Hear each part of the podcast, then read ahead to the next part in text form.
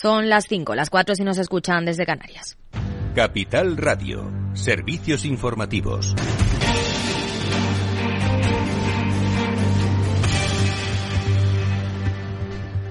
Reacciones desde Reino Unido. El gobernador del Banco de Inglaterra, Andrew Bailey, ha hecho hincapié en la incertidumbre una semana después de que el banco sugiriera que las recientes subidas de tipos podrían estar llegando a su techo en el ciclo actual. Los dirigentes monetarios manifiestan sus diferencias sobre el riesgo de la inflación, que alcanzó en octubre un máximo de 41 años, del 11,1% antes de caer al 10,5% en diciembre, todavía cinco veces el objetivo del 2% del Banco de Inglaterra, mientras que algunos siguen dispuestos a actuar con contundencia contra la escalada de los precios, otros dicen que los tipos de interés ya son demasiado altos.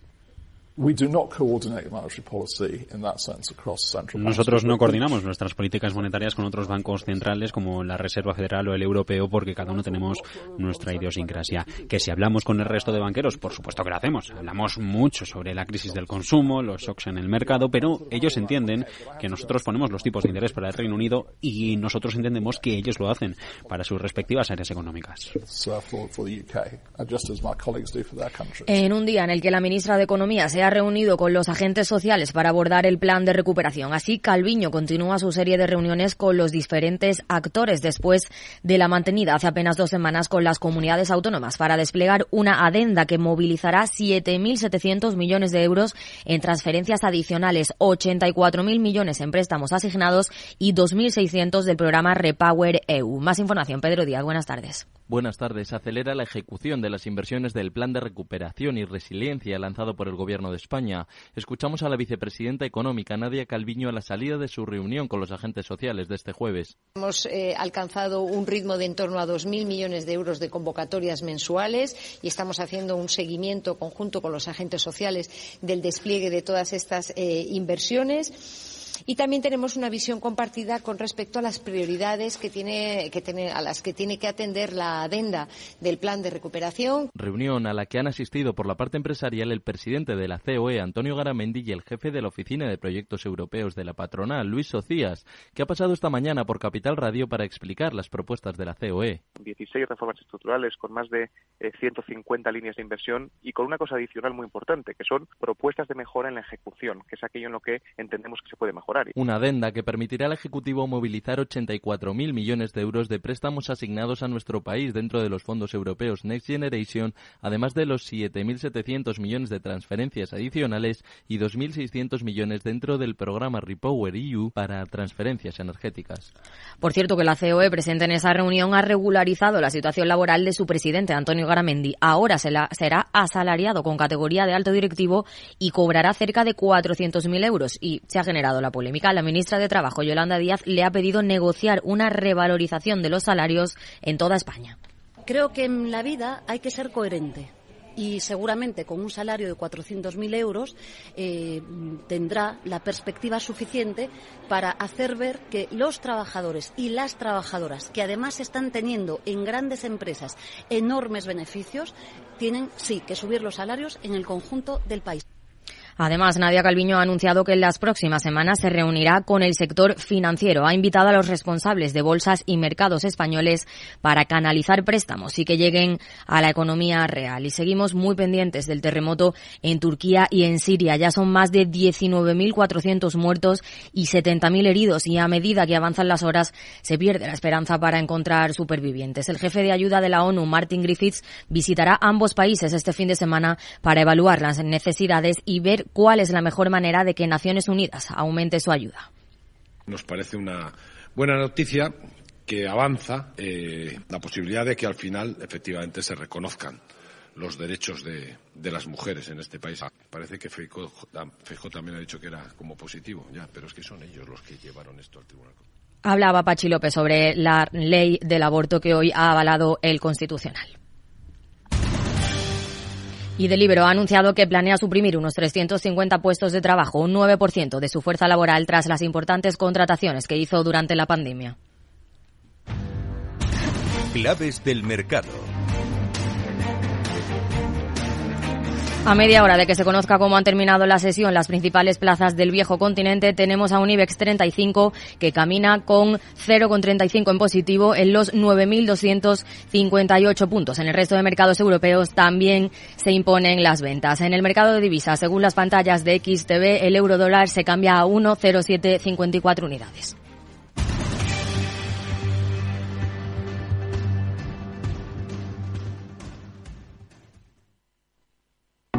¿Busca una plataforma de trading potente? Con CMC Markets tendrá herramientas de trading de nivel institucional en sus manos, con más de 115 indicadores técnicos, osciladores, agenda macro, análisis fundamental de Morningstar. Descubra todo lo que necesita nuestra plataforma de manera gratuita. Opere con el mejor. Pruébelo sin compromiso con una cuenta demo. Entre en cmcmarkets.es o llame al 911 140 700. CMC Markets. Más de 30 años siendo su broker online de confianza. Los CFD son instrumentos complejos y están asociados a un riesgo elevado de perder dinero rápidamente debido al apalancamiento. El 77% de las cuentas de inversores minoristas pierden dinero en la comercialización con CFDs con este proveedor. Debe considerar si comprende el funcionamiento de los CFDs y si puede permitirse asumir un riesgo elevado de perder su dinero. Moto. Curvas. Todo sobre ruedas. Es muy simple asegurarse con el Betia. Simple, claro, el Betia. Mercado Abierto con Rocío Arbiza. Seis minutos los que pasan de las cinco en punto de la tarde, de las cuatro, si nos están escuchando desde Canarias.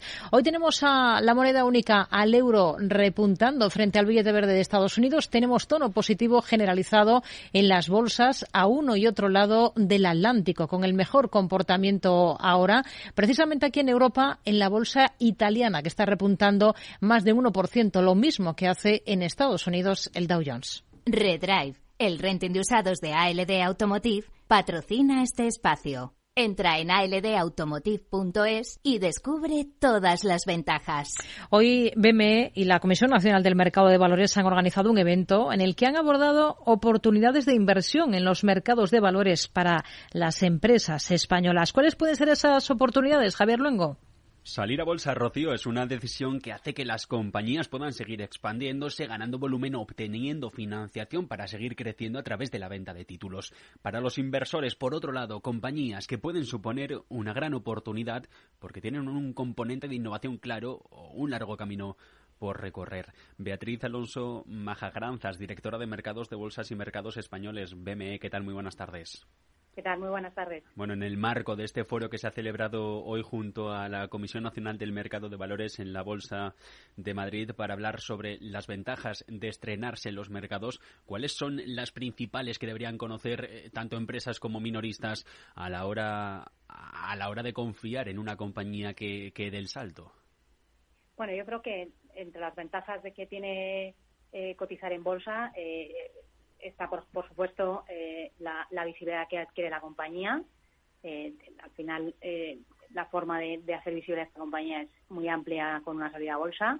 Uh -huh. una, una función muy importante es la transparencia, que la compañía abra su información y de, de, información de todo tipo sobre cómo es la compañía y cómo funciona. esto supone una exigencia en, en, términos de gobierno corporativo, pero que también al, al mismo tiempo es un sello de calidad y que acaba suponiendo un, una credibilidad muy importante para la compañía y luego también, por supuesto, es una forma fundamental de acceso a la financiación, no solo a través de las salidas a bolsa, sino también a través de, de cuando ya la empresa está cotizada, a través de las ampliaciones de capital y esto también no solo eh, con acceso a inversores eh, nacionales, sino también eh, con acceso a inversores internacionales, que también es una función muy importante de la bolsa. Y eso al final se, tra se traduce en capacidad de crecimiento de la compañía, que al final es el objetivo, ¿no? que las compañías evolucionen, crezcan y, y vayan, vayan aumentando su, su, su, valor añadido. ¿Tienen claro las empresas españolas que, que, un mercado les da un valor añadido?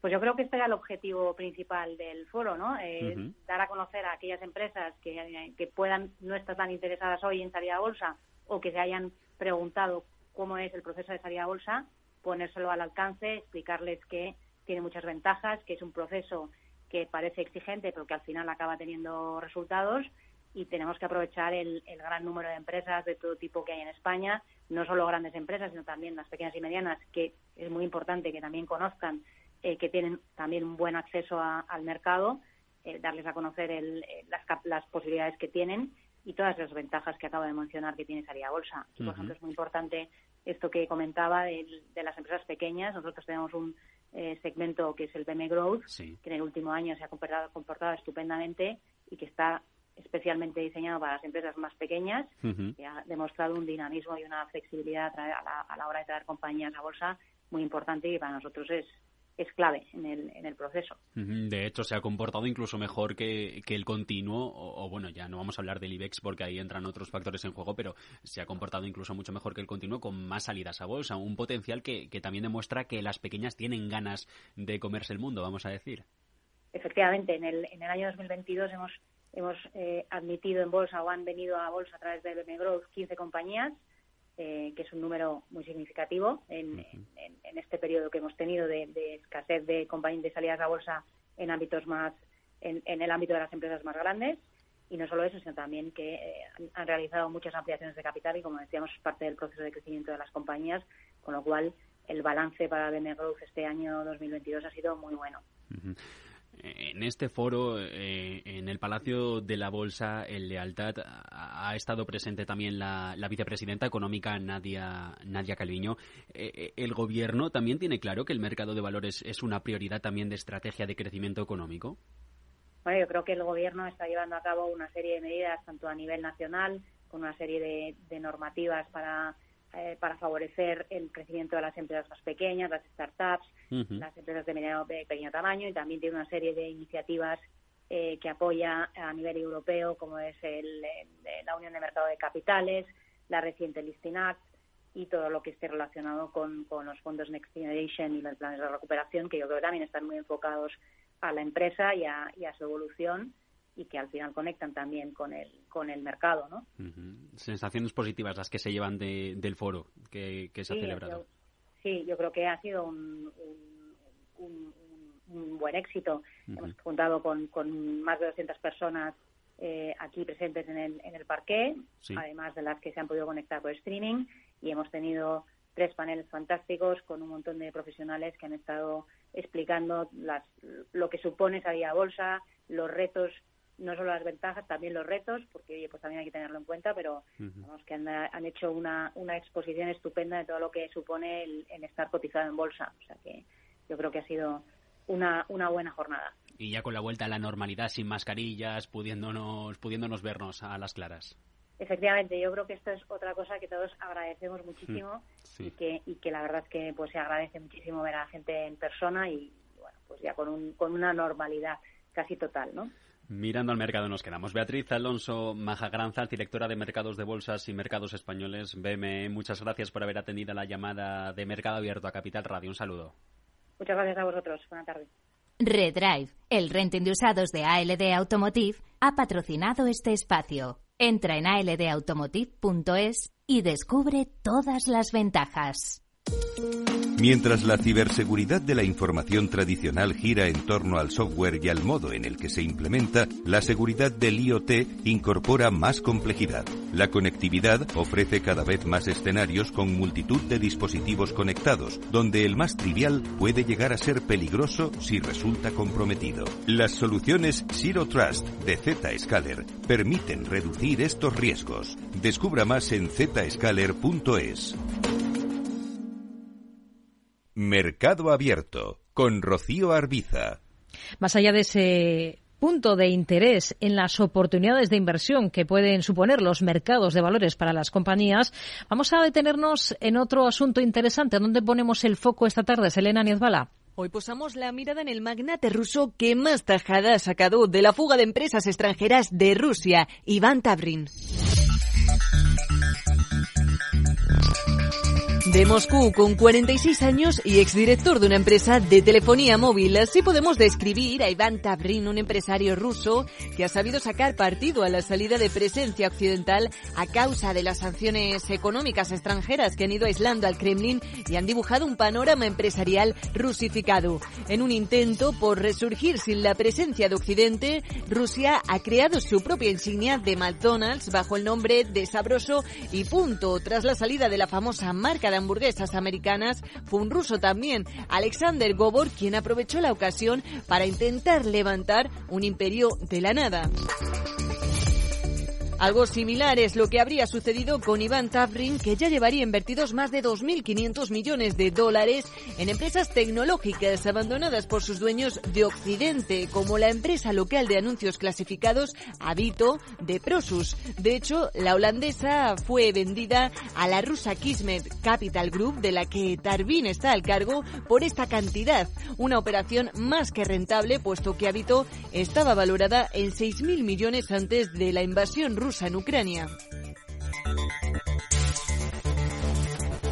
Es más que sabido que Tavrin no es el único empresario ruso que ha salido a la caza de ofertas de negocios locales que han quedado con un gran descuento tras el estallido de la guerra. Son varios los negocios que se han vendido, a veces con cláusulas de recompra. Lo que pasa es que muchas empresas no han revelado los términos de las operaciones. Por lo pronto, sabemos que el magnate ruso de la industria tecnológica ha conseguido buenas ofertas y la suerte también le ha acompañado en otros aspectos. Dos de sus empresas fueron de las pocas que consiguieron escapar del veto de Estados Unidos a compañías rusas que cotizaban en el mercado americano por su modalidad de SPAC. En alguna ocasión, el ruso incluso ha reconocido que la estrategia de Kismet era la de convertirse en una franquicia SPAC líder. El licenciado en Derecho del Instituto Estatal de Relaciones Internacionales de Moscú, también ha sido director ejecutivo del operador móvil Meganphone durante la época en la que el operador tenía más de una cuarta parte del mercado ruso de comunicaciones por eh, telefonía celular. Aparte, fundó la emisora de televisión rusa, ahora conocida como Media 1, y se le ha considerado durante años cercano a la que en su día fue considerada la quinta persona más rica de Rusia.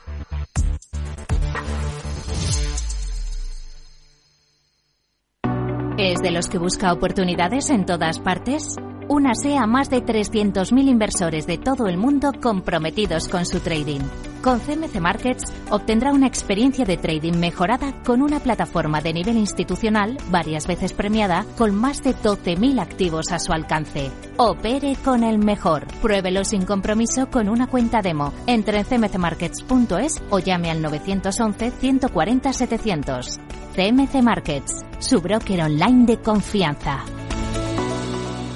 Los CFD son instrumentos complejos y están asociados a un riesgo elevado de perder dinero rápidamente debido al apalancamiento. El 77% de las cuentas de inversores minoristas pierden dinero en la comercialización con CFDs con este proveedor. Debe considerar si comprende el funcionamiento de los CFDs y si puede permitirse asumir un riesgo elevado de perder su dinero. Mercado Abierto con Rocío Arbiza.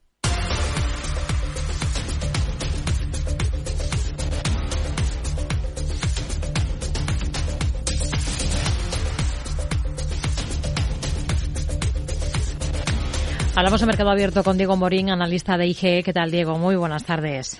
Muy buenas tardes, Rocío. Bueno, estamos eh, muy pendientes de esas últimas declaraciones del vicepresidente del Banco Central Europeo. En las últimas horas ha admitido que el BCE debió haber reaccionado antes para contener las presiones inflacionistas. Por tanto, ha entonado el mea culpa, admite el error cometido al considerar temporal el aumento de los precios y no descarta de guindos más subidas de los tipos de interés más allá del mes de marzo, que es cuando están o donde están las grandes dudas. Más allá de ese mes, ¿Qué es lo que esperan ustedes? Bueno, nosotros seguimos eh, esperando más subidas de tipos de interés. Eh, iremos viendo también cómo se van comportando los datos macroeconómicos, pero eh, si se quiere ir pues mitigando, ¿no? O controlando, mejor dicho, una inflación que sigue siendo alta aquí en Europa, junto con todo, pues la situación de la energía, la, la situación también de la guerra, que últimamente está cogiendo bastante tensiones pues van a seguir eh, provocando ¿no? toda esta situación. Por tanto, no le auguro muy buen futuro a la economía europea y de momento eh, han puesto marzo, pero yo considero que a lo mejor el primer balance, no positivo, sino el primer balance que puedan hacer va a ser en junio, ¿no? Pero que de momento subida de tipos de interés aquí en Europa. Hoy, hablando de precios, hemos conocido datos en Alemania. La inflación interanual se sitúa en enero en el 8,7% en tasa interanual, desde el 8,6% de diciembre. ¿Qué le parece el dato? Bueno, pues que vamos a seguir manteniéndonos por estos niveles, ¿no? Es decir, estamos en, en una situación eh, compleja, eh, los precios sí es verdad que no están en el doble dígito, ¿no? Como en meses anteriores, se ha intentado, se, han mitigado, ¿no? A medida después que los bancos, en este caso el BCE ha, subido las tasas de interés, pero no hay que olvidarse que estamos en un 8,7% cuando se estima el objetivo en el 2%, ¿no? Por tanto, creo que vamos a seguir con presiones inflacionistas y que o entramos en una fuerte recesión y es la manera, creo, más normal que se no que se produzcan esos objetivos que tienen los bancos centrales o, vamos a seguir viendo estas tasas bastante bastante tiempo. Hmm. Hemos escuchado en las últimas horas al consejero delegado de JP Morgan, Jamie Dimon, advertir contra declarar la victoria contra la inflación demasiado pronto. Señala además que la Reserva Federal podría elevar los tipos de interés por encima del 5% eh, si los precios más altos y esos niveles continúan o terminan enquistándose. Es posible que la inflación no baje como la gente piensa. Es posible que, las, eh, que los tipos tengan que subir un poco más, dice el eh, consejero delegado de JP Morgan. Ha hablado Daimon en una entrevista con Reuters. Eh, ¿Ustedes ven los tipos por encima de esa cota en Estados Unidos, por encima de ese 5% que menciona? Yo me mojo, Rosy, y te diría que sí, eh, básicamente porque los últimos los últimos mensajes de, de Powell han sido un poco, pues, eh, con cierto optimismo, pero después veíamos también eh, que algo falla, ¿no? Porque la, la, situación del empleo en Estados Unidos sigue siendo con, con una creación bastante fuerte y esto, pues, hace indicar que la Reserva Federal va a seguir subiendo los tipos, no de una manera seguramente agresiva como hemos visto de todo el año 2022, pero eh, el 5%, 5,25 podríamos verlo sin, sin ningún problema. Mm. El euro ha vuelto a coger algo de aire después de llegar a cuestionar los 1,07 dólares eh, esta misma semana. ¿Ve argumentos para que no se vuelvan a cuestionar esos niveles a corto plazo? Bueno, lo veo con, con, cierto, hay que analizarlo muy bien en el sentido de ver eh, un nivel importante, ¿no? Y es que el mercado después de tocar ese 1.10, todo el revuelo del Banco Central Europeo, pues ha testeado zona de 1.07 y de momento lo que vemos es que hay demanda, hay suficiente, ¿no? De, ahí el, el, rebote que estamos viendo. No obstante, cualquier cierre por debajo de este nivel nos podría llevar ¿no? a un tramo un poquito, podríamos decir, más peligroso, 1.06, 1.0550, eh, pero creo que la clave va a estar en la recuperación de, de momento que une esos eh, mínimos crecientes, esa directriz de medio plazo que viene uniendo desde pues, prácticamente los mínimos del año pasado. Hmm. Hoy hemos tenido decisión de tipos en Suecia. Su Banco Central ha elevado el precio del dinero en 50 puntos básicos hasta el 3%, que es el nivel más alto en 15 años, para contrarrestar la inflación. Además, ve probable nuevos aumentos en los próximos meses. Lo esperable, ¿no?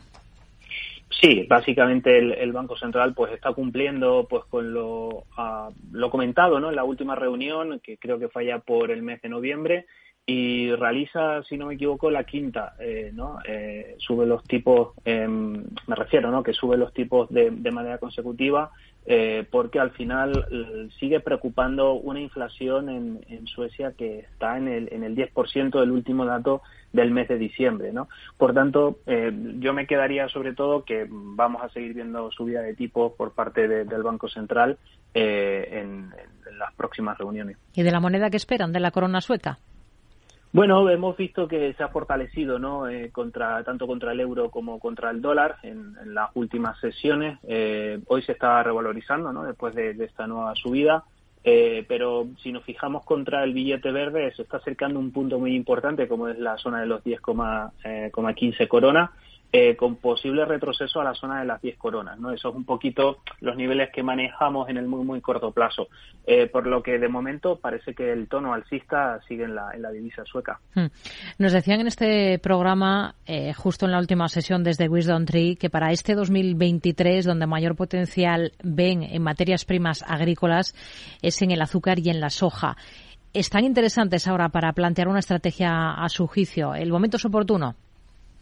Bueno, a ver, se, están acercando sobre todo, eh, si empezamos por el azúcar, eh, lleva pues varias semanas en rango, eh, pero hay que vigilar dos niveles, ¿no? Obviamente la parte inferior, 17,38, son, hablo de los futuros, de acuerdo, americano, 17.30 más o menos tiene un soporte importante y por la parte superior eh, 20.60. Cualquier superación de este nivel podría dar una extensión hacia la zona de los 24 dólares, en el caso, como decía, del azúcar. Y la soja, pues bueno, hay que viene recuperando desde los mínimos de julio del año pasado alrededor de un 20-22%. Por tanto, creo que podríamos barajar eh, unos niveles eh, para, para la soja, unos precios objetivos entre los 1.600, 1.800 dólares. También, obviamente, el futuro americano. Diego Morín, analista de IG, gracias. Muy buenas tardes. Muchas gracias a ustedes. Buenas tardes. Hoy estamos viendo repuntes moderados, como decimos, para el euro, para la moneda única. Alcanza cotas de 1,0750 unidades frente al billete verde de Estados Unidos, según las pantallas de XTB. Selena. ¿Te sientes atraído por invertir pero no sabes por dónde empezar? Tenemos la solución. XTB te regala una acción para empezar a sentirte como un inversor. Es muy sencillo y en solo tres pasos, como lo oyes. Entras en xtb.com, abres tu cuenta totalmente online en menos de cinco minutos, realizas un depósito de cualquier importe para activar la cuenta y te regalan una acción. Empieza con el broker líder en el mercado europeo y sin ninguna comisión en la compra y venta de acciones y ETFs de todo el mundo. Hasta 100.000 euros mensuales. xtb.com. Invierte con confianza, seguridad y acompañamiento. A partir de 100.000 euros al mes la comisión es del 0,2%, mínimo 10 euros. Invertir implica riesgos. Mercado Abierto con Rocío Arbiza.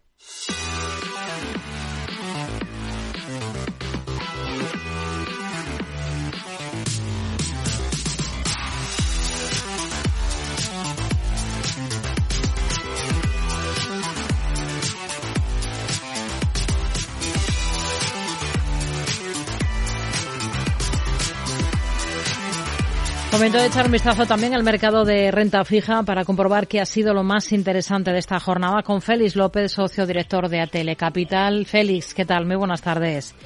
¿Qué tal? Muy buenas tardes, Rocío. Bueno, ¿qué ha sido lo más destacado en esta jornada de jueves? Los inversores en bonos están haciendo caso omiso del hecho de que aumentan las apuestas agresivas de la Fed en materia de subidas de tipos. Bueno, pues eh, podríamos decir que, que, hasta cierto punto es así. La verdad es que él no. Bueno, pues al final lo que estamos viendo estas últimas semanas o en este inicio de, de año es eh, cómo los inversores pues están centrando básicamente en compras en los tramos medios largos, eh, apostando porque esas subidas de tipos están cercanas, a, digamos, a, a, a su fin. ¿no? Es muy probable que, de hecho, eh, bueno, y el movimiento que estamos viendo en la, en la curva de tipos, tanto en Estados Unidos como en Europa, refleja este movimiento, como los, los, los inversores eh, prevén que prácticamente para el primer, para a lo largo de este primer semestre de, de año, estén prácticamente finalizadas las subidas de tipos, ¿no? Y es ahí donde quizás eh, choca a cierto punto con los mensajes de, de los bancos centrales, ¿no? Donde pues bueno, pues eh, prácticamente en ningún caso han hablado de, de, incluso de bajadas, ¿no? Como el mercado espera para el caso americano para final de año, principios, ¿no? Yo creo que esa, ese, digamos, esa falta de sintonía entre bancos centrales y mercado,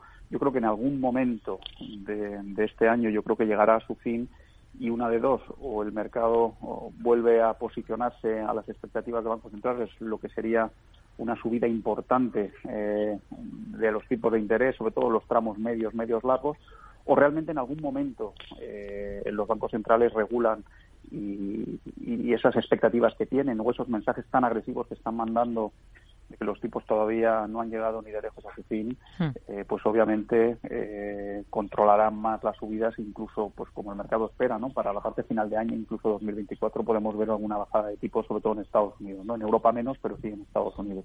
Está la banca, el sector financiero desatado con anuncios de emisiones. Hoy, por ejemplo, tenemos mandato del Sabadell para colocar un bono subordinado Tier 2 por 500 millones de euros con vencimiento a 10 años y medio y opción de amortización anticipada a la mitad del ciclo, 5 años y medio. ¿Con qué ojos miran ustedes a, la deuda en concreto de esta entidad, del Sabadell? Pues la verdad es que sobre todo después de la publicación de, de unos resultados eh, francamente francamente buenos ¿no? que ha tenido el Banco Sabadell, eh, habíamos apostado por, por la banca, de hecho la parte de deuda deuda subordinada financiera sigue siendo probablemente uno de los activos dentro de la renta fija yo creo que más atractivos tiene. Y en este tipo de compañías en este tipo de bancos bancos eh, que hasta cierto punto han sido problemáticos estos últimos años la verdad es que con estos resultados eh, el upgrade que han tenido la eh, bueno la mejora de recomendaciones y sobre todo a los niveles en los que estaba cotizando tanto en términos absolutos sobre todo en relativo con el resto de bancos españoles eh, creemos que es una opción bastante bastante interesante, ¿no? De hecho, pues en esta emisión que ha realizado hoy, pero que ha realizado otras emisiones de deuda subordinada el Banco Sabadell eh, en las últimas jornadas, hmm. lo que se ha demostrado es que el apetito de los inversores por este tipo de deuda y en concreto por la deuda del Banco Sabadell es, es brutal, ¿no? Siempre hemos tenido unas demandas eh, bastante más elevadas de las eh, bueno pues eh, de los importes de las emisiones y no solamente en el bono de hoy no sino insisto en las emisiones que hemos tenido en semanas pasadas y demás pues ha sido igualmente o claramente sobresuscrito eh, por parte de los inversores fundamentalmente institucionales. Tenemos también emisión de cédulas hipotecarias en este caso por parte de Cajamar, mientras que Abanca ha lanzado una oferta de recompra también de cédulas hipotecarias por hasta 160 millones de, euros. ¿Qué particularidades tiene este tipo concreto de deuda, las cédulas hipotecarias?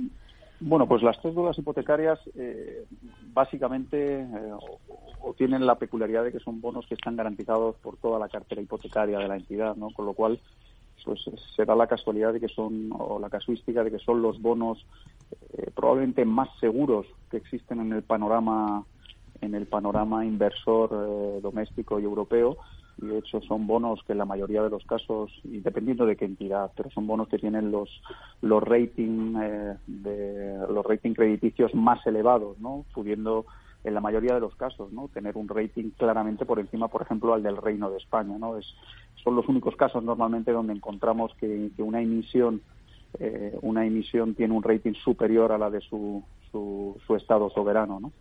Hmm. Según datos de CEPAL, de la Comisión Económica para América Latina y el Caribe, México es líder en emisión de deuda en esta región, en América Latina. Solo en los diez primeros meses del último ejercicio ha emitido un 28% del total de las colocaciones de bonos en mercados internacionales de, la región, seguida por el 19% de Chile o también del 17% de, de Brasil. ¿Les parece interesante tener deuda mexicana en una cartera de bonos diversificada? Pues en estos momentos sí, probablemente hemos pasado una época durante quizás los últimos dos años con todo el proceso de subida de tipos de interés en Estados Unidos y en Europa, donde este tipo de deuda ha sido mucho más sensible, eh, ha habido grandes, eh, por qué no decirlo, grandes pérdidas. Eh, pero si realmente estamos en ese punto máximo de tipos y a partir de ahora entramos en otro en otro nuevo ciclo de tipos más estables y, por qué no decirlo, más adelante, a partir de 2024, tipos a la baja, normalmente la deuda emergente y fundamentalmente la deuda emergente de los grandes emisores, pues como puede ser en este caso concreto México, pero por qué no decirlo también, eh, por ejemplo, Brasil, se convierte en una opción bastante interesante, no solamente ya por los tipos que ofrece, que al final se compone de ese tipo, digamos, libre de riesgo, llamémosle tanto las emisiones en dólares como las emisiones en euros, con ese diferencial que han tenido que emitir estos países para colocar su deuda, ¿no? Con lo cual ahora hmm. la deuda emergente en general nos parece atractiva y en concreto la deuda emergente tanto de México como la de Brasil nos parecen dos, eh, dos países realmente atractivos. La notamos. Félix López, socio director de Atele Capital. Gracias. Muy buenas tardes. Muy buenas tardes, Rocío, y hasta la próxima. Ahora mismo en el mercado de deuda estamos viendo como el bono alemán a 10 años eh, ofrece un rendimiento del 2,30%. Tenemos al español al mismo plazo en el 3,32%, mientras que el estadounidense a 10 años también se coloca en el 3,60%. Le recuerdo que tendremos esta tarde consultorio de bolsa a partir de las seis en el programa que nos va a acompañar Carlos Doblado, analista de Black Bear Broker, y que para que ustedes vayan reservando su turno de intervención pueden, por ejemplo, aprovechar para llamarnos al 91 283 33 33, 91 283 33 33. También les recuerdo que pueden escribirnos a oyentes arroba capitalradio.es o bien pueden optar por ir dejando notas de audio a través de WhatsApp con esas dudas, con esas consultas sobre sus inversiones en bolsa en el 687 050 600 687 050 600. Mario, que eso de que no te da tiempo a pillar el tren. No te preocupes, que lo he mirado y hay un tren cada hora. Así que nada, salsero, duchita fría, cafetito para la resaca y ya te estás viniendo que está tu ahijado y toda su clase esperándote. Niños, saluda al Tito. ¡Tito! En Renfe tenemos la mayor frecuencia de trenes de este país. Nadie te da más. No todos los trenes son como Renfe. Renfe, tu tren. Mercado Abierto con Rocío Arbiza. Analizamos el cierre de la sesión en la Bolsa Española. Hablamos de ello con José Lizán, gestor de Reto Magnus y CAF en Quadriga Asset Managers. Hola José, ¿qué tal? Muy buenas tardes. Sí, ¿qué tal? Muy buenas tardes. Bueno, hemos visto una jornada positiva en las plazas europeas, positiva también lo está siendo al otro lado del Atlántico en Estados Unidos. Eh, sin embargo, eh, estamos viendo declaraciones eh, llamativas. Por ejemplo, ¿qué piensa cuando un gigante como JP Morgan avisa de que el rally de la bolsa está a punto de acabar y de que es mejor vender ahora? Bueno, yo creo que hay muchas voces alertando un poco de que el rally ha ido muy lejos y que los beneficios empresariales, por desgracia, pues van a ir mermando a lo largo del año, ¿no? Porque la reactivación económica está ahí, se está viendo pues la campaña de resultados la realidad es que está viendo pues cierto deterioro en márgenes, ¿no? Y sí de verdad que los múltiplos a los que están cotizando las bolsas, pues con este rally han reducido mucho el, potencial, ¿no? Pero bueno, de momento a corto plazo parece que la tendencia continúa, pero sí que es verdad que las, valoraciones empiezan a estar bastante ajustadas desde nuestro punto de vista. Hoy tenemos valores en el punto de mira por sus resultados. ArcelorMittal, por ejemplo, que ha terminado en bolsa con una subida de cerca del 1%. ¿Cómo ve las cosas en bolsa? ¿Qué potencial ve para una compañía como estas después de haber mirado esos números del último ejercicio? Bueno, yo creo que era un año que se esperaba de, o unos trimestres que se esperaba de ralentización, ¿no? Tuvimos un 2021 explosivo con todos los precios de materias primas y con un restocaje muy, muy fuerte y se esperaba pues que una situación de inventarios diferente que lastrara la demanda final y los precios y el mix y que hubiera cierta contracción, ¿no? Respecto a trimestres anteriores y así ha sido. Yo creo que lo más positivo es el control que tienen sobre la deuda, que sigue estando a cerca de mínimos históricos en un entorno pues que no es tan bollante como lo del año pasado, pero bueno, el mensaje ha sido positivo de recuperación y la verdad que parece que va a ser pues probablemente otro año positivo para, para el grupo y sí que es verdad que cerca de los 29-30 euros con los resultados que está publicando nos parece que el potencial queda reducido, ¿no? así que va a ser difícil superar desde nuestro punto de vista la cota de los 30 euros. Mafre, protagonista también por sus resultados. ¿Cómo los ha visto, José? Pues quizás mixtos, ¿no? Por un lado, eh, quizás algo positivo, ¿no? Mixtos tirando a positivo, quizás eh, negativamente ha sorprendido Estados Unidos eh, y, quizás eh, pues un poco toda la parte de reaseguro sería el aspecto más positivo, ¿no? Que, las primas de reaseguro pues han cerrado con un crecimiento muy por encima del consenso.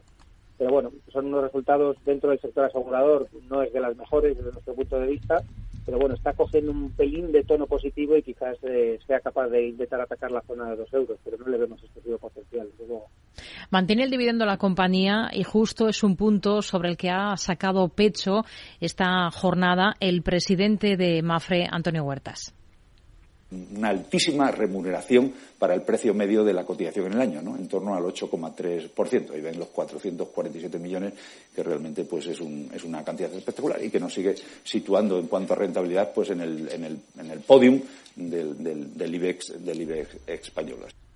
Respecto a crecimiento, ha reconocido que valorarán oportunidades para crecer de manera inorgánica que Mafre es una empresa ambiciosa, que Mafre es una empresa que quiere continuar creciendo, que Mafre es una empresa que quiere continuar teniendo oportunidades en los mercados donde opera y que nuestro principal objetivo es continuar creciendo orgánicamente, pero siempre estaremos dispuestos allá donde operamos y en aquellos mercados que consideramos estratégicos a, ¿por qué no?, pues aspirar a desarrollar nuevas operaciones de crecimiento.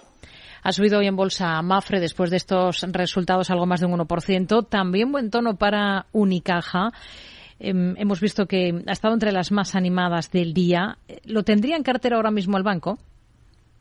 Bueno, yo creo que decepcionó un poco en resultados y, quedó bastante por debajo de sus comparables y de sus competidores. Han sido muy agresivos en la captación de hipotecas y, eso ha mermado del margen de intereses en ese aspecto. Y luego están todos los problemas de gobierno corporativo. ¿no? Yo creo que un, un Unicaja por encima de 1,20 euros resta apetito inversor desde mi punto de vista y, desde luego, hombre, si vuelve a zonas de uno por ahí sí que sí que sería una oportunidad, pero para nosotros hmm. creemos que no va a ser uno de los bancos eh, más bollantes a corto plazo. Tenemos a Grifols este año eh, un día entre los mejores, al día siguiente entre los más castigados dentro del selectivo y le ha tocado recortar por encima del 2%. Eh, ¿Cuál es la visión que tiene ahora mismo para esta compañía? Bueno, pues yo creo que ha generado mucha expectativa con el delivery de desapalancamiento, ¿no? Con venta de activos no estratégicos y sobre todo con la recuperación de márgenes al mismo tiempo. Sus comparables o sus competidores sí que están eh, recuperando los márgenes y es esperable que le suceda lo mismo a Grifols.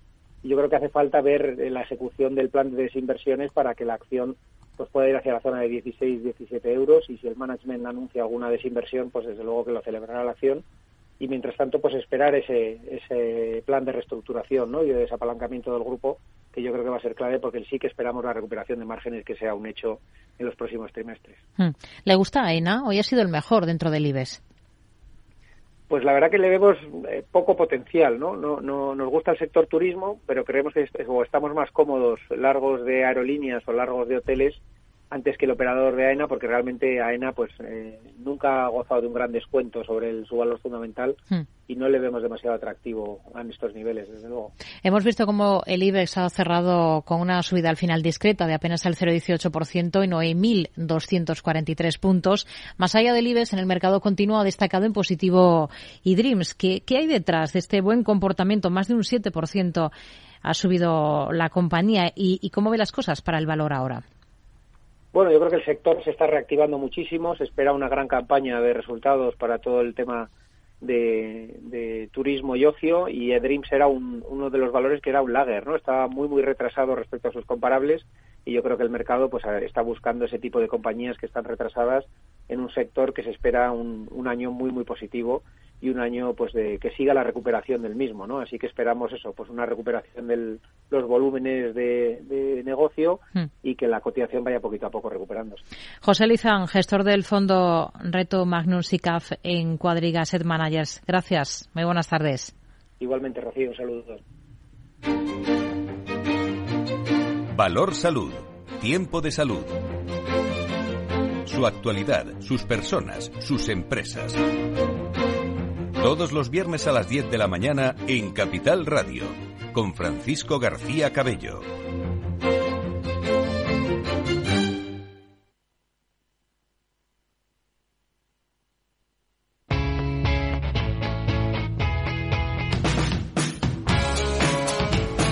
La economía despierta. Capital Radio.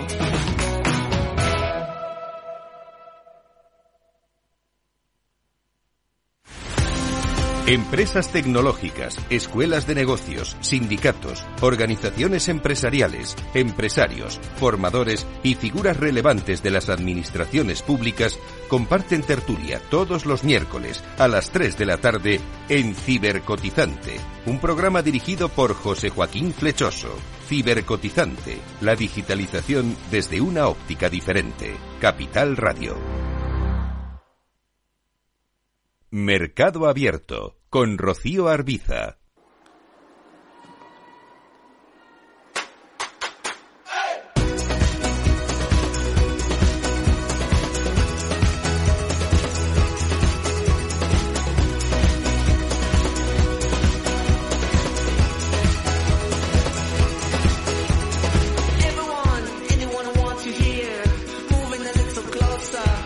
Espacio de sostenibilidad de mercado abierto. Esta tarde vamos a conocer la estrategia en esta materia de un gigante de la alimentación como es Danone. Hablamos con Borja Lafuente, responsable de sostenibilidad de Danone Iberia. Hola Borja, ¿qué tal? Muy buenas tardes. Hola, muy buenas tardes, ¿qué tal? ¿Qué significa sostenibilidad para Danone?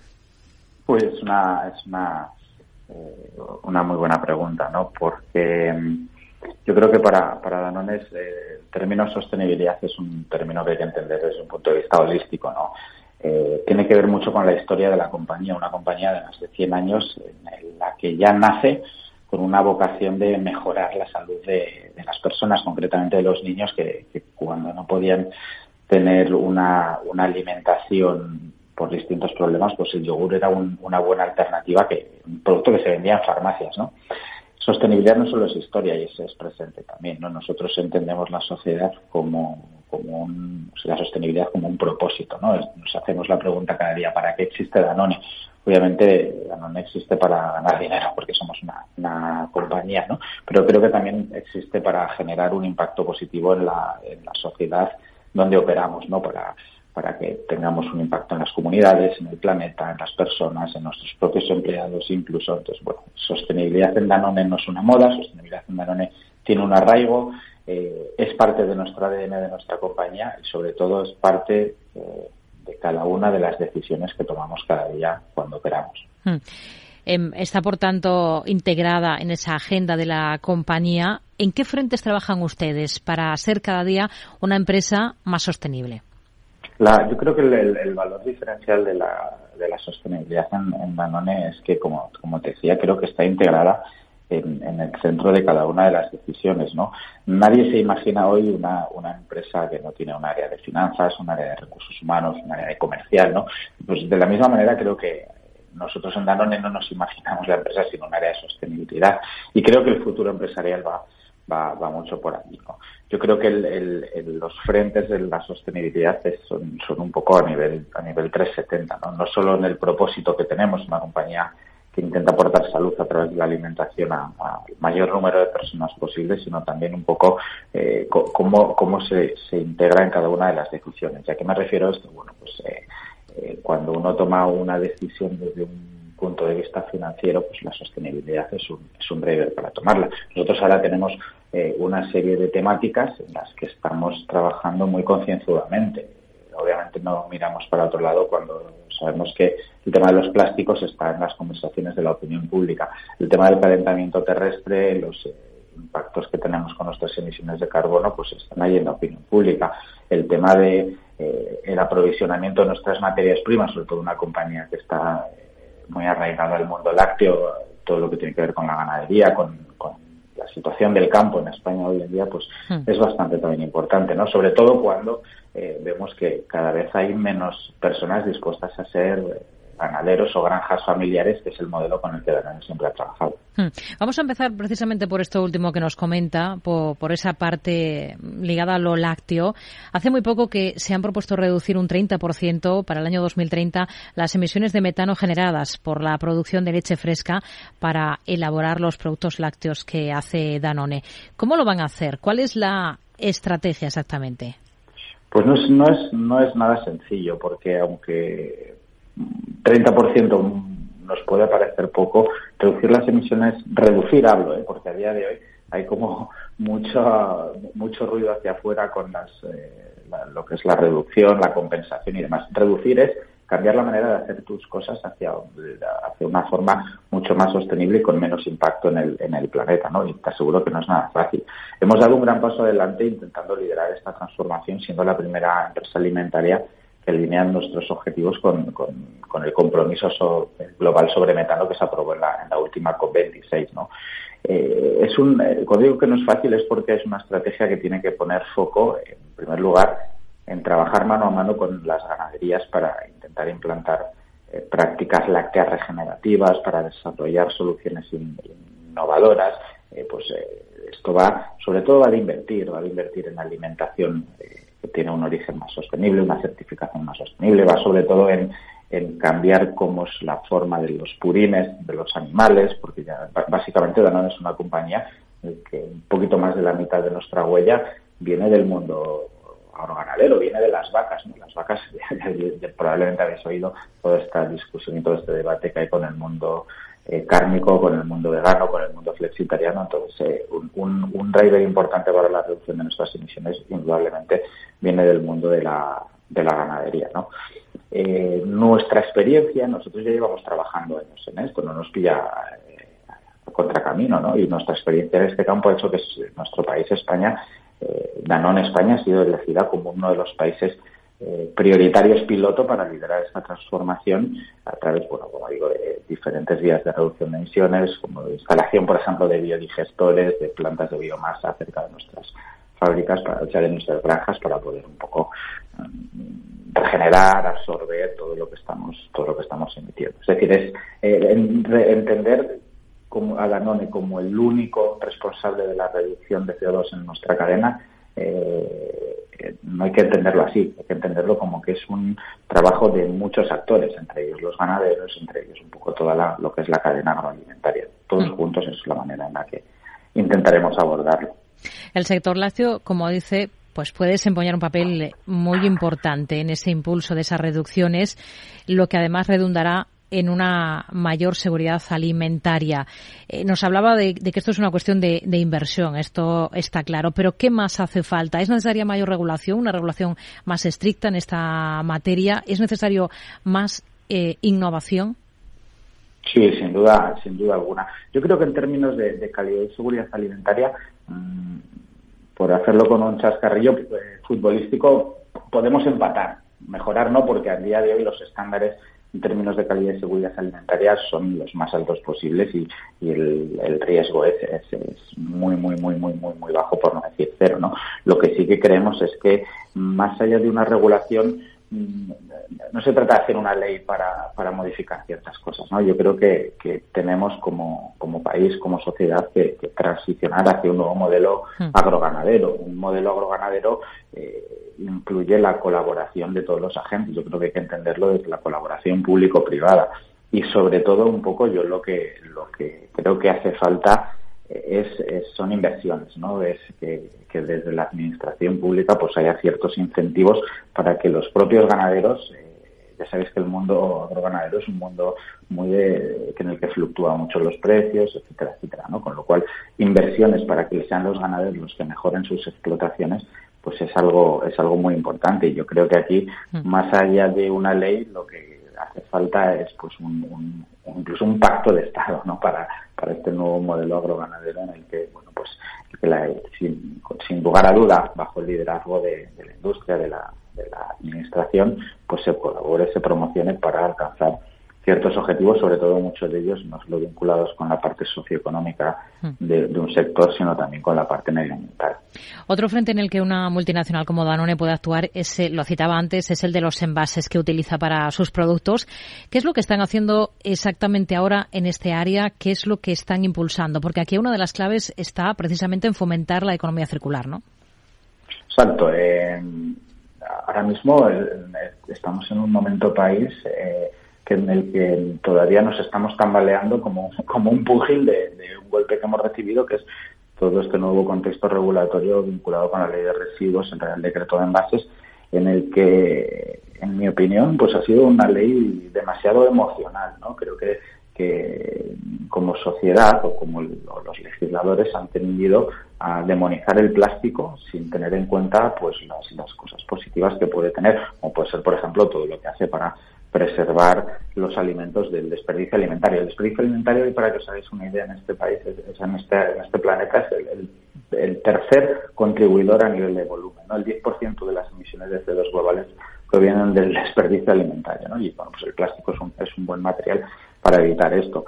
Y digo que ha sido una ley bastante emocional porque creo que se podrían haber tenido en cuenta mayores eh, mayores impactos sociales, mayores impactos económicos que, puede derivar. ¿Por qué? Porque más allá de fijar un impuesto al plástico, que creo que no es malo, ¿no? Creo que fijar un impuesto al plástico puede ser bueno siempre y cuando ese impuesto tenga un impacto finalista, es decir, que, sirva para mejorar las infraestructuras, que sirva para invertir en economía circular y creemos que no es, no es el fin de este impuesto. ¿no? Tenemos impactos en la reducción del número de envases, es decir, las compañías vamos a tener que reducir los envases que ponemos en el mercado, vamos a tener que apostar por modelos eh, en el que, bueno, pues tenemos que ver cómo responde un país. Nosotros como, como país, pues no sé si estamos dispuestos a guardar en nuestras casas los envases para devolverlos. Bueno, pues hay muchas incógnitas todavía. Pero sería de necios pensar que, o ir en contra del progreso, ¿no? Y lo que tenemos que hacer las compañías, pues es, adaptarnos, pero sobre todo no solo escuchando a la, administración, que también, sino también escuchando a los consumidores. Si los consumidores nos demandan eh, envases reutilizables, pues tenemos que dar envases reutilizables. Si nos eh, demandan pues envases eh, más grandes o productos a granel, pues les tenemos que dar esto. Y yo creo que es por aquí por donde tenemos, eh, por donde tenemos que ir las empresas, ¿no? Pasar de un modelo lineal basado en extraer, producir, consumir, tirar, pues creo que pasar a un modelo circular en el que entendemos que los residuos eh, son un recurso, tienen un valor y que pueden volver a ser integrados en la cadena de valor, pues es importante. Es decir, creo que es una combinación de apostar por la circularidad junto con nuevos modelos de hacer llevar nuestros productos a la, boca de los consumidores. O sea que lo veremos en breve por parte de Danone, algunas de estas ideas que, que nos comenta, como este tema de los productos a, a granel, que es un poco recuperar eh, lo de antiguamente, ¿no?